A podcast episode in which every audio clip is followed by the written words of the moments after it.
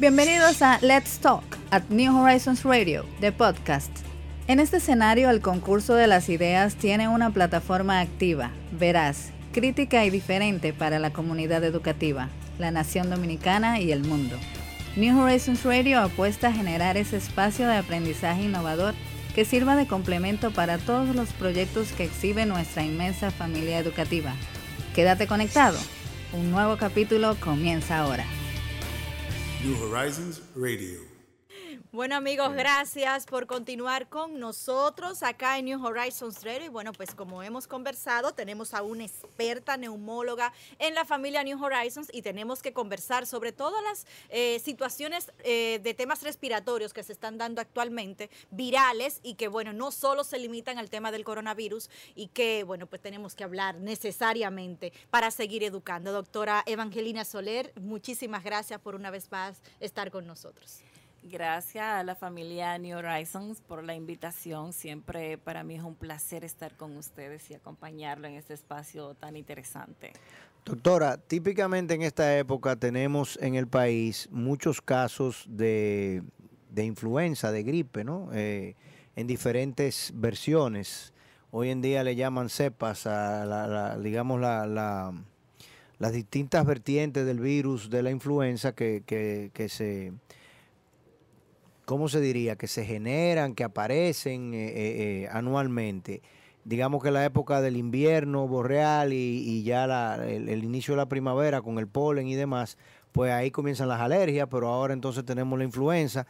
En los países nórdicos típicamente las poblaciones se vacunan, no necesariamente todo el mundo, hoy en día en algunos países es voluntario, en otros países es mandatorio.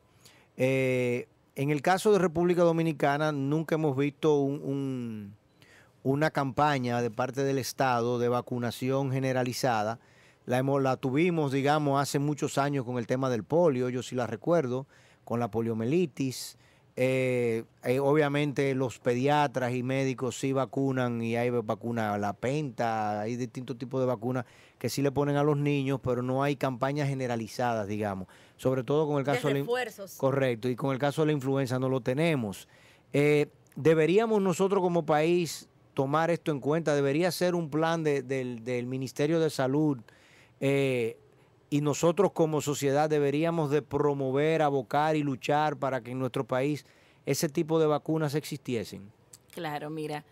Luego de la, a ver, vamos a decir, de lo que hubo como pandemia en el 2019, con, en el 2009, perdón, con, mm. con, lo que es la, la cepa de influenza que mató tanta gente. La H1N1. La H1N1, que es la cepa más agresiva dentro de las cepas que cubre la gama de, de lo que es influenza, que es un virus que circula todo el año, pero como tú bien dices, eh, se ve mucho más notoria los casos en, los meses del invierno, desde otoño, octubre, noviembre, diciembre, enero, febrero. Son los meses donde se observa un comportamiento más importante en cuanto a circulación del virus.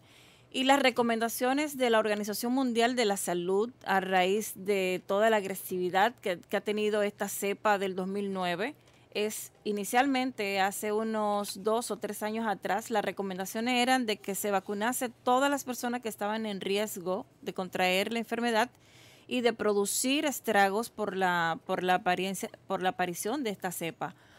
Eh, y en ese momento pues se recomendaba vacunar a los niños de más de seis meses y vacunar a los adultos de más de 60 años o cualquier persona que tuviese una condición especial, entiéndase los asmáticos, entiéndase los pacientes que tienen enfermedad broncopulmonar obstructiva crónica, los diabéticos, en fin, toda persona con una comorbilidad que pudiese empeorar por la aparición de esta cepa o del virus, eh, debía de ser vacunado. Sin embargo, las recomendaciones actuales, por el comportamiento que ha tenido eh, la circulación del virus de la influenza en los últimos años, es que todas las personas deben de ser vacunadas eh, contra el, virus de la influenza anualmente.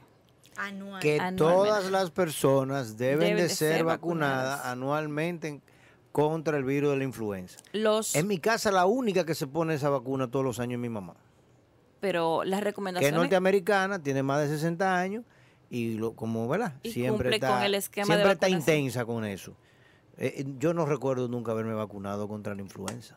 Pero es Y importante. existe en el país la vacuna. existe la vacuna eh, y hay una situación que tú dices, eh, tú, tú recomiendas a las autoridades, que es una de las preocupaciones nuestras, es de que las autoridades deben de tomar en consideración hacer campañas abiertas de vacunar a toda la población, porque siempre la medicina preventiva es mucho más barata que la medicina Claro. curativa. Y entonces tenemos un aumento de la casuística de influenza en, en los últimos cuatro o cinco meses con situaciones importantes que nunca se, habían- se habían dado en el país. Por ejemplo, actualmente tenemos un desabastecimiento de los kits eh, diagnóstico en los laboratorios más importantes del país. Eh, tuvimos una un desabastecimiento de los medicamentos. No había fórmulas, no había eh, el- los altamivir, que es la molécula que se utiliza para tratar los casos importantes de aquellos pacientes que han contraído la enfermedad y que tienen síntomas eh, mayores que pudieran complicarse. No había, porque la población probablemente eh, se automedicó.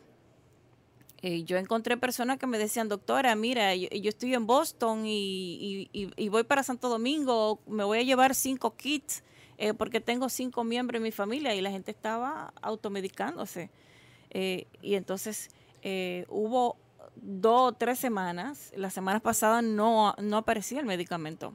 O sea, espérese, que con lo que usted ha dicho, Es tenemos, terrible. tenemos varios puntos que atender. O sea, primero, fundamental, el ministro de Salud y el Ministerio de Salud aquí nunca han puesto en agenda una vacuna generalizada de todo el mundo contra la influenza.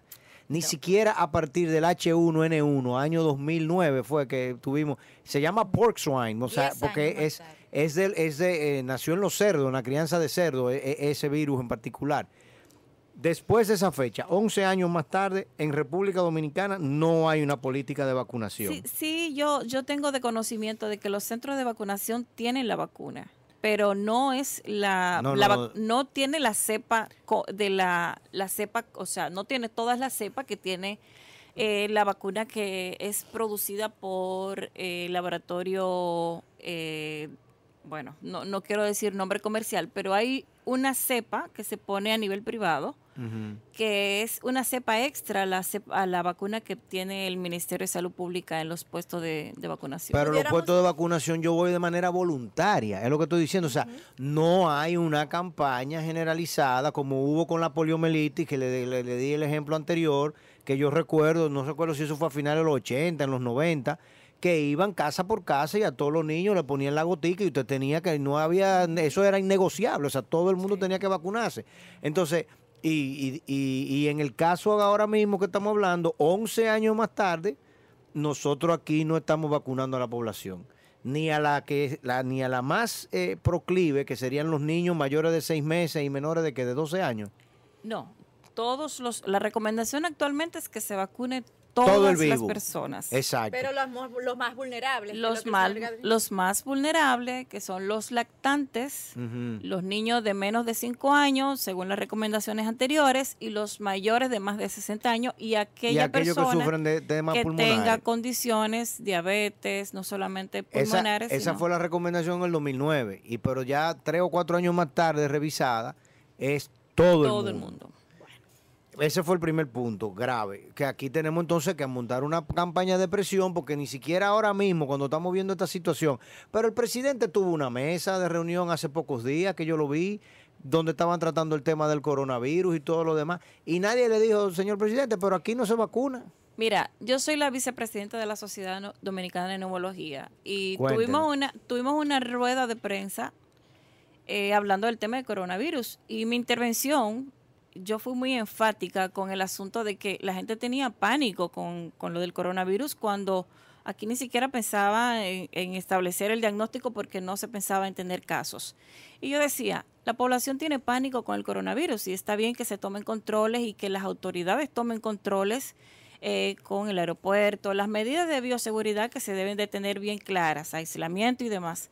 Sin embargo, es un tema lo que tenemos con la influenza y nadie está tomando, poniendo atención a eso. Todos los días tenemos en sala de cuidados intensivos de los centros más importantes del país casos que los pacientes llegan a complicarse necesitando ventilación asistida, necesitando medidas eh, drásticas para poder contener la tasa de mortalidad que pudiera tener la enfermedad si no se trata adecuadamente. No, pero ya de plano, ya para que te, ¿verdad? Como novedad, porque aquí estamos haciendo cosas nuevas, por eso se llama New Horizons. Eh, New Horizons de plano, vamos nosotros a exigir que toda nuestra población esté vacunada contra la influenza. Entonces aquí vamos a montar una campaña y en lo que queda del mes de febrero y principio de marzo, todo el vivo que esté en New Horizons, pise en New Horizons, sea familia en New Horizons, va a tener que vacunarse. Sin embargo, porque no podemos hacer otra cosa. Digo, si existe la eh, vacuna. gracias. Ahí va la pregunta. La vamos a buscar. Porque nosotros necesitamos que no hay un mandato. Los canadienses tienen vacuna, vamos a hablar con la gente de Canadá que No hay un mandato gubernamental eh, del Ministerio de Salud. Nosotros tenemos el interés, pero tenemos solamente en alumnos 1.300 y pico. No, ¿verdad? no, más La- de la 1.500 entre Santo Domingo y Santiago, olvídate. No, no, sí. la familia y todo el mundo son 3.000 y pico, pero ¿Dónde esos están 3.000 esas no vamos a sanar. No existen, ¿Cómo, existen. cómo, ¿Cómo entonces nosotros tenemos acceso? Porque yo sé, por Los seguros la cubren, ¿qué cuesta? ¿Cómo se hace eso? Algunos seguros la cubren. Ah, excelente, vamos a hacer el inventario sobre Algunos eso. seguros la cubren. Bueno, vamos, vamos a hacer el inventario sobre ese tema porque en definitiva, y vamos entonces a llamar y vamos a hablar con la, con la Asociación de Colegios Privados para que nosotros los colegios privados todos nos pongamos en esto, porque sería un primer paso, digamos, es ¿verdad, una doctora? excelente medida. Claro. Mira, yo en mi consulta he tenido niños que llegan de 12, 13, 14 años y me dice la madre, pero es que él tiene un examen, pero es que tiene, y yo, mira, yo te voy a dar una notita porque es que tú tienes, tu niño tiene riesgo de contagiar a probablemente cantidad. 20, 30 niños más. Exacto. Tenemos Es- que- esa, es la, esa es la segunda parte Justamente iba a decir, entrega. tenemos que ir a una pausa, pero eso usted, usted ha dado en un punto bastante sensible. ¿Qué hago con mi niño que está con cualquier tipo de condición eh, respiratoria, febril, de repente, pero yo se la traigo al colegio? Es un tema muy interesante, doctora. Vamos a la pausa comercial y regresamos en breve conversando con la doctora neumóloga Evangelina Soler. Ya regresamos. New Horizons Radio. Yo como que no quiero que la doctora me siga contando.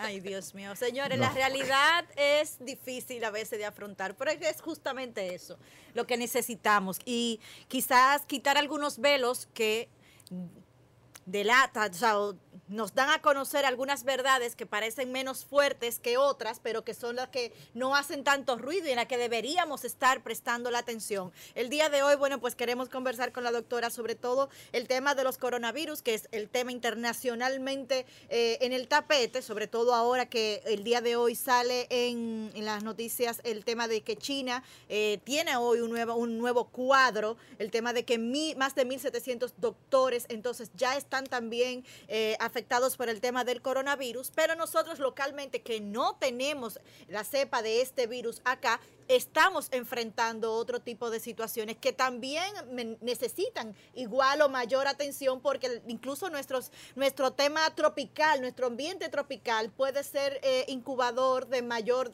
de otros temas, de otros virus. Sí, mira, respecto al coronavirus, eh, ya es un tema bastante debatido y conocido. Eh, hay algo importante sobre él y es que si comparamos eh, la mortalidad de otros coronavirus, Exactamente. el SARS, el MERS, eh, fueron virus con muchísima mayor tasa de letalidad, de mortalidad. El problema con este coronavirus COVID-19, como se le ha llamado recientemente por la Organización Mundial de la Salud, es que tiene una facilidad de infectar, es mucho más De propagador, eh, contagia aún eh, más, mucho más que la, los virus circundantes actualmente. Y ese es el problema mayor que tiene. Entonces, ahorita ustedes cuando introducían el tema eh, hablaban de la, de, de- de la capacidad que ha tenido China en este momento, que debemos de reconocer, de contener un poquito eh, eh, la tasa de propagación y, y hablamos de lo desastroso y catastrófico que pudiera ser en, en- países como los nuestros que no tiene políticas reales. Y, y bueno, y, y me, me llega el pensamiento, ¿qué cosa sería si esto entrase por Haití? Si esto estuviese en nuestras paredes, donde estamos muy lejos de tener medidas que pudieran con, hacer eh, eh, que el virus se limite a una población. Y tú hablabas de la tasa de infectados elevada que hay en médicos. y en personal de la salud y yo estuve revisando ayer, revisando para, para esta entrevista y me encontré con un dato de que los primeros casos, eh, los ciento, primeros 43 pacientes que se, que se aislaron, muchos de ellos, eh, más de un 41% fueron pacientes que contrajeron la enfermedad en el centro asistencial donde fueron llevados los, los casos iniciales. O sea, por el desconocimiento inicial del tratamiento del paciente. Y se está dando una situación, se está dando una situación, eh, y es que las personas, por el tema de, y el miedo de ser estigmatizado y el miedo de ser, porque ahora mismo con la, los chinos hay una tasa de rechazo, eh, están siendo aislados y, y, y la gente teme decir los síntomas que tiene, teme decir que tiene fiebre, teme decir que tiene eh, síntomas de resfriado y entonces eso empeora la situación porque al no querer decir los síntomas que posee, pues una persona podría irse a su trabajo y estar con otras personas y contaminar a unos tantos más. Y infecta, y no en tu propio hogar también. Y en tu propio hogar. Entonces, esa es la, la principal problemática que, que, tenemos ahora porque el virus sí tiene una alta capacidad de, propagarse, de propagarse y se propaga eh, de una manera vertiginosa. Y otros, otra situación que hay respecto al virus es que los síntomas son muy diversos. No todos los pacientes tienen fiebre. Tú puedes tener un paciente solamente con rinorrea, secreción nasal, con estornudos, con tos, con malestar y no tener la, el cuadro florido de una dificultad respiratoria, de una fiebre, que es por lo regular lo que alerta a, a tomar las previsiones, las precauciones y a identificar realmente la enfermedad. Entonces, una, una, pregunta y un potencial escenario, doctora, con relación a este tema del, del coronavirus. Eh, los demás casos, el SARS y el MERS, eh, llega un momento en que, como todas las demás influencias, por decirlo de una forma, el cuerpo humano genera los anticuerpos suficientes para contrarrestar la enfermedad y lo genera en suficiente volumen de personas, digámoslo así, porque obviamente al día de hoy la tasa de personas que se han sanado del coronavirus es mayor de la que han fallecido, mucho mayor. Entonces, esa población que se sanó, que tuvo la enfermedad, la padeció, la, la gripe, la, la, influenza, pero que ya se sanó, se recuperó, eventualmente es portador de los anticuerpos, ¿no? De, de, de, de la, de los eh, factores que pueden hacerte resistente a, la enfermedad. Y esas enfermedades como el SARS y el MERS, llega un momento que hacen un pico en la población y luego entonces recesa. No necesariamente porque se descubrió una vacuna, porque tan pronto salió la enfermedad, a, mediados de enero ya el CDC en, Atlanta dijo que le tomaría un año sacar una vacuna. Entonces, existe el escenario, o sea, ustedes tienen una idea o, usted tiene alguna... Eh, alguna forma de decirle a la población de, si va a haber un pico y si la enfermedad entonces pudiese entonces empezar a recesar. Esa, eso es una, un escenario posible. Mira, eh, tú hablas de lo que es el pico epidemiológico de la enfermedad. en este caso, estos, estos virus no tienen un comportamiento, por ejemplo, como lo tiene el virus del sarampión. A ti te da virus del sarampión y te produce una inmunidad a partir de la enfermedad, que es una inmunidad adquirida de forma natural. Tu cuerpo va a desarrollar anticuerpos que una vez que el virus vuelve a ti, lo reconoce y lo ataca y no te vuelve a dar. Sin embargo, con estos virus, el comportamiento es un poco diferente. Eh, por eso tú ves que cada año se crean nuevas vacunas.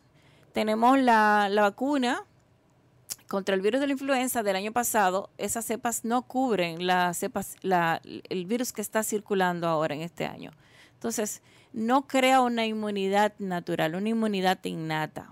Por lo tanto, eh, una vez desarrollada la vacuna, pues tendrá que revacunarse las personas porque eh, no crea una inmunidad a partir de la enfermedad. Ok, entonces las personas que se han curado del coronavirus al día de hoy no tienen la inmunidad, o sea, de pronto vuelven y se infectan. De otra cepa, podrían estar infectándose de otra cepa. Pero no de la misma.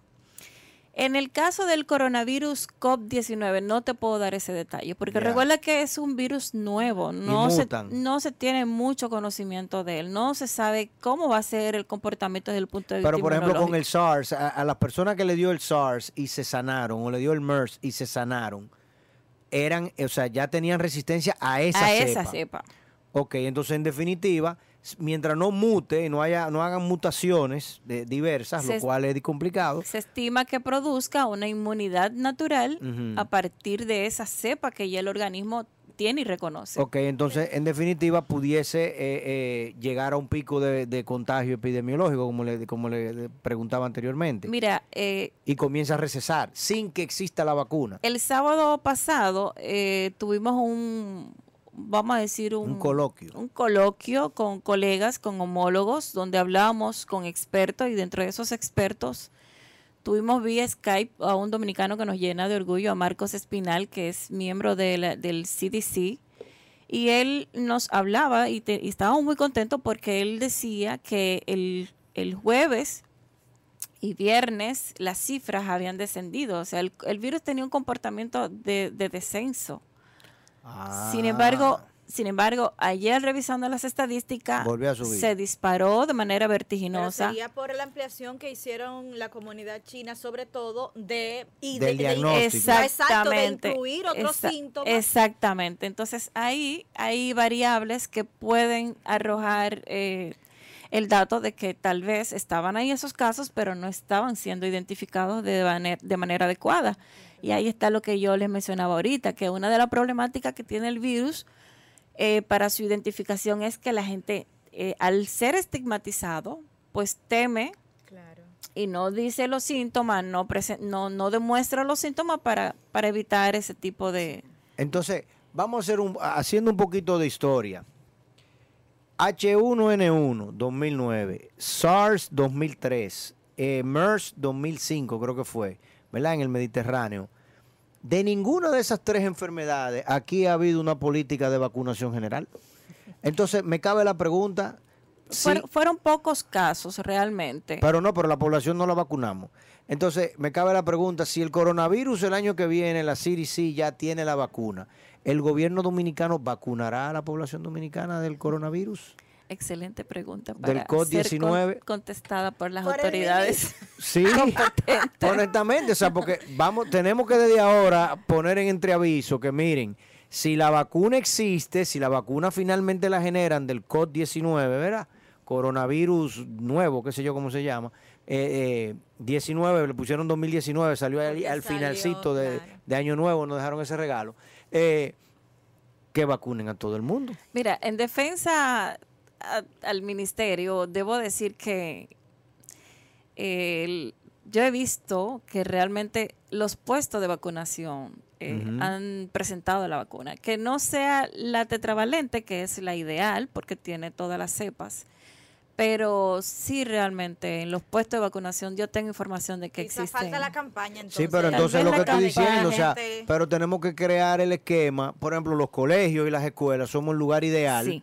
y los y los hospitales obviamente donde nacen los niños y donde van a darse seguimiento pediatra y demás y donde van las personas mayores de que hay una conciencia nacional de que mira, todos los años la población dominicana está Debe vacunada. Claro. Y yo creo que si nosotros hacemos eso, nuestros amigos del sector turismo van a estar mucho más felices porque van a poder garantizarle a todo el que no visita, no, mira, República Dom- Dominicana es un lugar infinitamente sano Seguro. donde hay políticas de sanidad muy intensas. Tendríamos luego que hacer lo mismo con la población haitiana que viene y visita República Dominicana. Eso es otra variable, pero eh, obviamente es menos que si todo el mundo, todos andamos como, como chivos sin ley y no tenemos ningún tipo de política en ese sentido. Mi otra pregunta, eh, doctora, antes de que, de que me la lleven y, y no me dejen hacerle la pregunta, ¿pudiese darse un escenario en el que en China todo el mundo sea infectado? Mira, la capacidad del virus es muy es muy virulento. Tú sabes, cuando se habla de virus se habla de, de pato- patogénico y de virulencia. Él es muy virulento porque tiene la capacidad de infectar a muchas personas al mismo tiempo. Eh, que toda la población de China esté infectada, no te puedo decir, no puedo responder esa pregunta porque Porque ellos ahora mismo lo tienen en cuarentena. Recuerda que el virus es nuevo y que pocas cosas se sabe, o sea, se está de él se está aprendiendo. Estamos aprendiendo a medida que vemos el comportamiento. Eh, que las las autoridades de China están haciendo una labor de contener el virus, es cierto, lo han contenido y, y, y no solamente las autoridades de China, también mira lo que está haciendo los Estados Unidos. Claro ha cerrado la vía aérea para, para evitar los casos. Inglaterra tiene casos, Francia tiene casos. Eh, yo estuve, estuve leyendo recientemente que en Francia, en un, en un centro de esquí, eh, se infectaron varias personas. Ahí fue que más se infectaron, en, los Alpes. Y entonces, eh, ¿qué te puedo decir? Aún es muy, muy, muy reciente como para uno establecer en una población tan grande como la de China, establecer que todos pudieran ser, no creo que realmente yo lo digo, todos. Yo lo digo por, por, como economista al fin, yo lo que digo, bueno, si se infectan 1.300 millones, la, la mortalidad es un 2%, estamos hablando de que, de que fallecerían alrededor de 30 millones de personas. Dios libre. Doctora, usted, hablaba de conocer y de aprender. Y ahí quiero entonces traerla otra vez al plano. La influenza en el 1919 mató más de 50 millones. Ahí es que voy. Entonces, la influenza, la, influenza, la La influenza ha matado más claro. que el SARS, que el MERS y que el coronavirus. Sí, no, le estamos diciendo, durante la epidemia de 1918-1919, cuando la población del mundo eran 1.700 millones de habitantes, la de todo el globo terráqueo, y donde no había eh, transporte aéreo como existe hoy, murieron entre 50 y 100 millones de habitantes. O sea, casi murió la misma cantidad que durante las dos guerras, la Primera y la Segunda Guerra Mundial. Hoy en día que hay 7.800 millones de habitantes y donde el flujo aéreo, el flujo marítimo y la cantidad de personas por, por, por, metro cuadrado, por ponerlo de, de una forma, es intensamente mayor, eh, ¿cuál pudiese ser si no tenemos estas políticas públicas que es lo que estamos hablando? o sea, tenemos que tener políticas públicas y tenemos nosotros todos que tomar carta en el asunto. Hablábamos al principio el tema de la influenza con en las escuelas y los colegios y en los hospitales que cuando usted tenga un niño que esté presentando los síntomas, o usted como persona esté presentando síntomas de gripe, señor, es gripe, influenza gripe, ¿entiende? Quédese en su casa, no vaya al colegio. Y algo muy importante, algo muy importante que no podemos desaprovechar el escenario para mencionar, las medidas de prevención. Si usted tiene gripe, si usted está tosiendo, no solamente no vaya, no mande el niño al colegio para que no contamine a otros niños, sino también que si usted va a toser, usted se pone el codo, o un paño y no dé la mano con sus secreciones. Y a las personas en sentido general y a los niños, ustedes ahora que como autoridades del, plantel, eh, motivar al lavado de las manos, ese lavado eficaz con agua, jabón, utilizar contenedores del virus como el alcohol, las toallitas con alcohol, pero básicamente evitar eh, los saludos porque aún no sabemos cómo va a ser el comportamiento del virus. Eventualmente llegará a nuestro país. El coronavirus está aquí entre nuestros pasillos, entre en nuestras plazas, en todos los lugares donde estamos está el virus de la influenza que está matando mucha gente. Y que es equiparable coronavirus porque es nuevo y, ha propagado rápido porque al final de cuentas es igual de peligroso. Como te digo yo, es que le pusieron nombre. Claro, uno y la mortalidad, la mortalidad del virus de la influenza cepa eh, H1N1 2009 es mayor que la mortalidad del coronavirus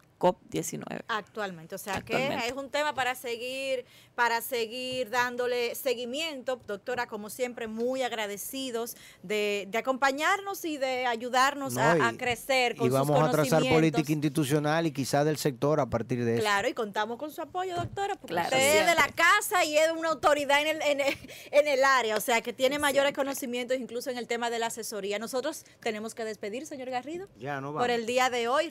New Horizons Radio.